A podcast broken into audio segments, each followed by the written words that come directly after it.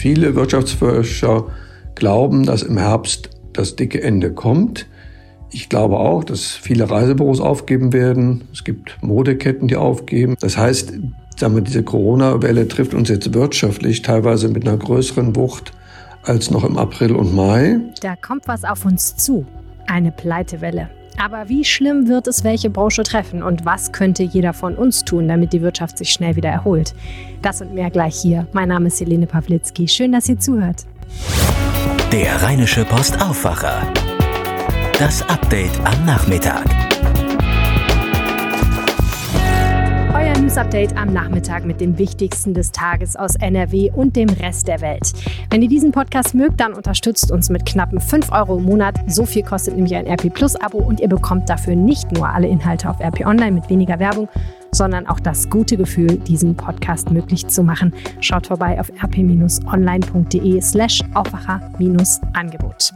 Ja, und wo wir schon beim Geld sind, seit Anfang des Jahres hören wir ja immer wieder, dass Corona die Wirtschaft massiv schädigen wird. Und es gab ja auch schon Insolvenzen und Arbeitsplatzabbau an verschiedenen Stellen. Aber war es das jetzt schon oder kommt da noch was? Und wie schlimm wird's? Ein bisschen Aufschluss geben darüber neue Zahlen zu den Insolvenzverfahren hier in Nordrhein-Westfalen. Und die kennt Reinhard Kowalewski aus der Wirtschaftsredaktion. Reinhard, es geht ja darum, wie viele Unternehmen im Juni hierzulande Insolvenz angemeldet haben. Wie sieht es denn da aus? Was sagen die Zahlen? Ja, auf den ersten Blick sieht es gut aus. Die Insolvenzen sind gesunken gegenüber Mai und sie sind auch gegenüber dem Vorjahr gesunken. Aber auf dieser Sicherheit sollte sich niemand ausruhen. Das hängt zum einen damit zusammen, dass während der Pandemie ja äh, immer weniger Anträge gestellt oder eingereicht wurden, weil einfach das öffentliche Leben komplett lahmgelegt war, inklusive Amtsgerichten und so weiter. Zweitens haben ja die Firmen massenhaft Kredite bekommen vom Staat. Drittens hat der Staat eine Regel gemacht, dass man einen Insolvenzantrag verschleppen darf bis Ende September. Also die wollen quasi die drohende Pleitewelle ein bisschen verzögern, bis, bis es wieder leicht aufwärts geht und Leute vielleicht Hoffnung schöpfen und dann doch weitermachen. Das heißt, es könnte sein, das dicke Ende kommt noch. Viele Wirtschaftsforscher glauben, dass im Herbst das dicke Ende kommt. Ich glaube auch, dass viele Reisebüros aufgeben werden. Es gibt Modeketten, die aufgeben. Es gibt die Galeria Kaufhof, die brutal im Umbruch ist. Ähm, der Flughafen Düsseldorf hat zwar keine Insolvenz angemeldet, aber musste jetzt Geld bei den Eigentümern einsammeln, damit er die nächsten Monate gut finanzieren kann. Das heißt, sagen wir, diese Corona-Welle trifft uns jetzt wirtschaftlich teilweise mit einer größeren Wucht als noch im April und Mai. Und alle hoffen jetzt, dass der allgemeine Aufschwung möglicherweise dazu führt, dass es dann im Herbst und Winter nicht ganz so schlimm kommt, wie viele befürchten. Lass uns doch mal ganz kurz auf die Faktoren gucken, die das Ganze befördern. Wie kommt es denn eigentlich dazu, dass Unternehmen insolvent gehen und was hat das genau mit Corona zu tun? Also bei den Reisebüros ist es ja klar, die verkaufen keine Reisen mehr, also droht die Pleite. Die haben auch vorher schon schlecht verdient. Im Handel ist das Problem, dass immer mehr online gekauft wird. Außerdem wird weniger verkauft, weil viele Menschen in Kurzarbeit sind. Es wird weniger Mode gekauft, weniger Kleinkram. Das trifft zum Beispiel Galeria Kaufhof. Das trifft auch Kleidungshersteller. Dann haben wir ähm, den Flughafen Düsseldorf. Da ist nur noch ein Drittel der Flüge, die stattfinden, im Gegensatz zu früher. Das ist natürlich katastrophal. Die Autozulieferer haben einen riesen Einbruch von acht Wochen gehabt, weil die Autokonzerne fast keine Autos mehr gebaut haben. Ähm, ja, und die ganzen Messebauer und die Veranstaltungsfirmen. Wir haben ja gerade die Debatte über dieses große Konzert in Düsseldorf, das geplant ist. Ähm, da hängen ja sehr viele Jobs dran. Also die große Teil der Bevölkerung geben wichtige Teile ihres Einkommens aus für Konzerte oder auch für den Messebesuch. Ähm, und das alles läuft im Moment sehr viel schlechter. Und die Politik hat jetzt eben das Ziel, all diese Firmen irgendwie am Überleben zu halten, quasi bis Corona zu Ende ist, damit man danach noch diese Branchen überhaupt noch hat. Aber das heißt, was du sagst, ist im Grunde genommen die politischen Maßnahmen wie jetzt sowas wie ein Lockdown, also dass bestimmte Dinge nicht mehr erlaubt waren, dass Geschäfte geschlossen waren und so weiter und so fort, die ja teilweise bis heute andauern. Das ist letztendlich die direkte Ursache für die Insolvenzen? Ja, es gibt natürlich gleichzeitig Firmen, denen es schon immer schlecht geht, denen es jetzt durch Corona noch schlechter geht.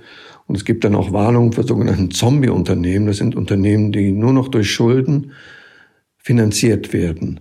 Was jetzt sehr interessant ist, wir haben eine Debatte in Berlin, dass man die Insolvenzregeln ändert. Bis jetzt ist es so, dass die bis September müssen die erst Insolvenz anmelden.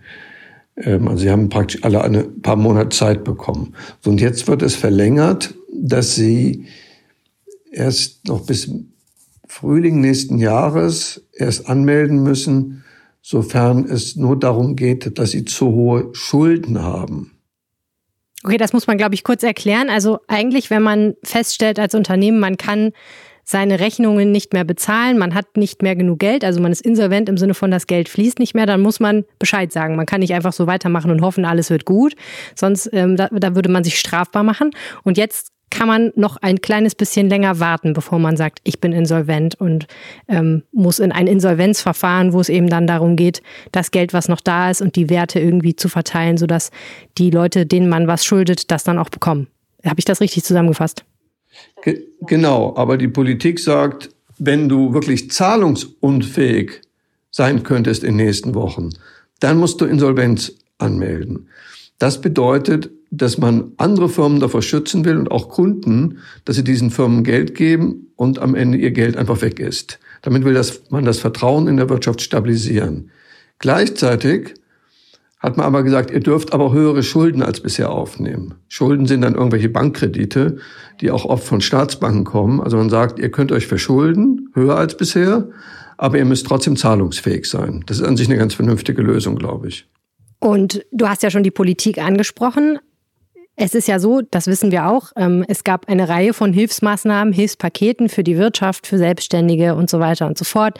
Es gibt Kurzarbeit und so weiter. Das sind ja alles Staatshilfen, damit es Unternehmen äh, vielleicht nicht ganz so schlecht geht und dass sie eine Insolvenz vermeiden können. Hat das denn funktioniert unterm Strich oder muss man sagen, das war alles nur ein Tropfen auf, das, auf den heißen Stein? Ich glaube, es waren richtige Schritte. Auch, ist auch richtig, dass die Europäische Union ja jetzt ein gigantisches Programm macht, um ganz Europa aus der Krise zu holen, weil Deutschland ja ein Exportland ist. Also wenn es Italien und Spanien und Frankreich nicht auch aufwärts geht, dann werden wir unsere Autos oder auch unsere ähm, Kleidung und ähm, unsere Chemieprodukte auch nicht verkauft kriegen. Insofern an sich macht die Politik alles richtig, aber die Pandemie ist eben noch da und da muss man eben jetzt ein gesundes Gleichgewicht schaffen, dass man einerseits die Wirtschaft weiter öffnet und trotzdem nicht die Pandemie zu sehr laufen lässt. Gibt es denn weitere Maßnahmen, die politisch geplant sind? Ich glaube, es ist jetzt erstmal richtiger, dass man das, was geplant ist, erstmal umsetzt und nicht immer wieder neue Gelder ausgibt. Man hat ja als jetzt normaler Mensch, als Angestellter, der jetzt nicht selber Unternehmer ist oder so ähnlich, schon irgendwie so ein bisschen das Gefühl, da dreut was am Horizont und man kann eigentlich gar nichts machen, außer abwarten und hoffen, es geht alles gut. Gibt es denn irgendwas, was ich jetzt als ganz normaler Mensch machen kann, um vielleicht irgendwas abzufedern oder äh, irgendwas an der Situation zu verändern? Also ich habe mir gesagt, in meinem Vorort sind viele nette Lokale dass es quasi meine Pflicht ist, dass gerade jetzt, wo es so schön warm ist, dass man da relativ viel Geld ausgibt. Weil diese Firmen haben ja im März, April, Mai massive Umsatzeinbrüche gehabt. Jetzt sind sie froh, dass viele Gäste kommen. Aber niemand weiß, ob die im, sagen wir, im Herbst wieder massive Umsatzeinbrüche haben, weil die Leute sich in die Innenräume nicht reintrauen. Also weil viele Leute nicht in die Innenräume gehen.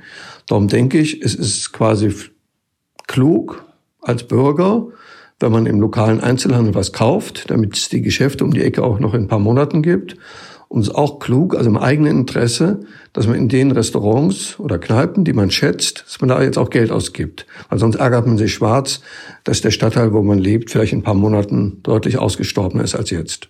Und natürlich sind all diese Unternehmen, die man damit unterstützt, auch wiederum selber irgendwo Kunde und unterstützen dann eben vielleicht den nächstgrößeren. Das ist dann sozusagen die Kowalewski-Variante Trickle-Up-Economics, könnte man sagen. Also Geld, was von unten nach oben fließt quasi. Naja, wir sitzen ja alle in einer Volkswirtschaft und wenn alle sich totsparen, dann hast du tatsächlich eine massive Rezession, wogegen wenn alle, die so ein bisschen Geld haben, das ausgeben, dann können sie damit helfen, dass die gesamte Wirtschaft wieder in den Schuhen kommt. Wobei ja auch verständlich ist, wenn Leute sagen, ich weiß gar nicht, ob es meinen Job in einem halben Jahr noch gibt, weil ich gar nicht weiß, ob mein Unternehmen da noch funktioniert, dass sie dann nicht unbedingt hingehen und jetzt ganz viel Geld in der nächsten Kneipe ausgeben wollen. Ne? Ja, ich denke, da muss auch jeder einfach in seinen eigenen Geldbeutel gucken. Also ich bin der Redakteur der Rheinischen Post. Ich bin mir relativ sicher, dass ich in sechs oder neun Monaten noch mein Gehalt kriege. Darum habe ich mir das so vorgenommen. Ich denke, Beamte, ähm, die Angestellten von vielen Großkonzernen, die können auch sicher sein, dass sie ähm, noch in ein paar Monaten ihre Stelle haben. Und darum denke ich, die Leute, die sich das leisten können, sollten auch ein bisschen Geld ausgeben. Herzlichen Dank, Reinhard Kowalewski. Der Blick nach Großbritannien zeigt, Corona kann wirklich schlimme wirtschaftliche Auswirkungen haben. Das Land steckt in der schwersten Rezession seit Beginn der Aufzeichnungen. Die Wirtschaft ist im zweiten Quartal um 20 Prozent geschrumpft. Da hilft natürlich auch nicht gerade, dass die Brexit-Verhandlungen ebenfalls nicht vorankommen und Großbritannien zum Jahreswechsel ohne Handelsabkommen mit der EU dastehen könnte. Schauen wir jetzt auf das, was sonst gerade noch wichtig ist. Etwa jede vierte Corona-Neuinfektion in Nordrhein-Westfalen ist derzeit auf Reiserückkehrer zurückzuführen. Das teilte das NRW-Gesundheitsministerium mit. Dabei gehe es sowohl um die Rückkehr von Reisen im Inland als auch aus dem Ausland. Die Zahlen beruhten auf Angaben der örtlichen Gesundheitsbehörden, erklärte ein Sprecher. Da sie bei positiven Tests die Infektionskette zurückverfolgten, sei bei rund 25 Prozent der bestätigten Corona-Fälle ein Reisebezug zutage getreten.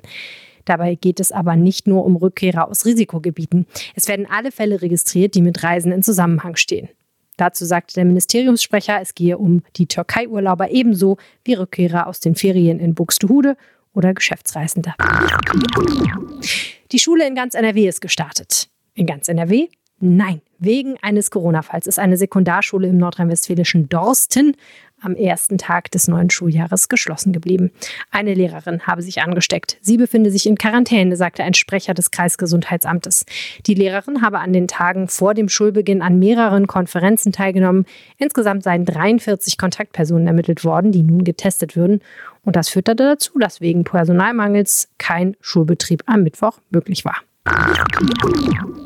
Währenddessen haben sich noch nicht alle Eltern mit der Maskenpflicht an Schulen abgefunden. Am Oberverwaltungsgericht in Münster sind mehrere Klagen dagegen eingegangen. Unter anderem will eine Familie aus Euskirchen bei Bonn per Eilverfahren klären lassen, ob die Corona-Betreuungsverordnung des Landes NRW in diesem Punkt rechtlich haltbar ist. Ein weiteres Verfahren hat ein Schüler aus Nettetal im Kreis Viersen angestrengt. Ein drittes kommt von Eltern aus Köln, die ihr Erziehungsrecht verletzt sehen. Wann das Gericht eine Entscheidung verkünden wird, ist derzeit nach Angaben einer Gerichtssprecherin noch offen. Maskenverweigerern in Bussen und Bahnen droht in Nordrhein-Westfalen seit heute ein Bußgeld. Doch die Regelung wirft bei einigen Städten und Verkehrsunternehmen ziemlich viele Fragen auf. 150 Euro kostet es, ohne Maske im Nahverkehr zu sitzen. Doch die Verkehrsunternehmen dürfen dieses Bußgeld gar nicht kassieren. Das dürfen nur Polizei und Ordnungsamt. Und die haben in vielen Städten keine Kapazitäten, um viel in Bus und Bahn zu kontrollieren. Unklar ist auch, was in den Zügen der Deutschen Bahn passieren soll. Das Gesundheitsministerium aus NRW sagte dazu heute, die Verkehrsunternehmen seien gehalten, Maskenverweigerer aus den Fahrzeugen zu verweisen. Die extrem hohen Temperaturen in Nordrhein-Westfalen wollen einfach nicht sinken. Und das trotz Gewittern mit Starkregen. Der teils kräftige Regen bringe keine Abkühlung, sagte ein Meteorologe des Deutschen Wetterdienstes am Mittwoch. Im Gegenteil, sagte er, es wird eher noch schwüler und ausgesprochen drückend. Na, wunderbar. Am Mittwoch kletterten die Temperaturen vielerorts schon mittags auf über 30 Grad. Das werdet ihr gemerkt haben. Am Donnerstag soll es ähnlich bleiben. Gleichzeitig sei immer wieder mit lokalen Unwettern zu rechnen, teils mit Starkregen, Hagel und Sturmböen. Wo die auftreten, könne man nicht genau sagen. Es handele sich meistens um kleinräumige Hotspots, sagte der Meteorologe. In der Nacht zu Mittwoch hat es besonders rund um Düsseldorf viele gewitterbedingte Einsätze gegeben. In Königswinter brannte eine Wiese nach Blitzeinschlag. Die Waldbrandgefahr bleibt unverändert hoch. Der Landesverband Gartenbau NRW sorgt sich wegen der anhaltenden Trockenheit denn Starkregen bringt ja leider nicht so viel. Der Verband fordert eine Debatte um die Bewässerung von Freiluftpflanzen. Wo wir gerade vom Wetter sprechen, der Klimawandel in NRW ist nachweisbar, das sagt das Landesamt für Natur, Umwelt und Verbraucherschutz. Der Frühling starte früher, der Herbst ende später und der Winter sei kürzer als einst. Die mittlere Jahrestemperatur sei in den letzten 20 Jahren im Schnitt um anderthalb Grad höher als noch in den Jahrzehnten um 1900 herum ausgefallen.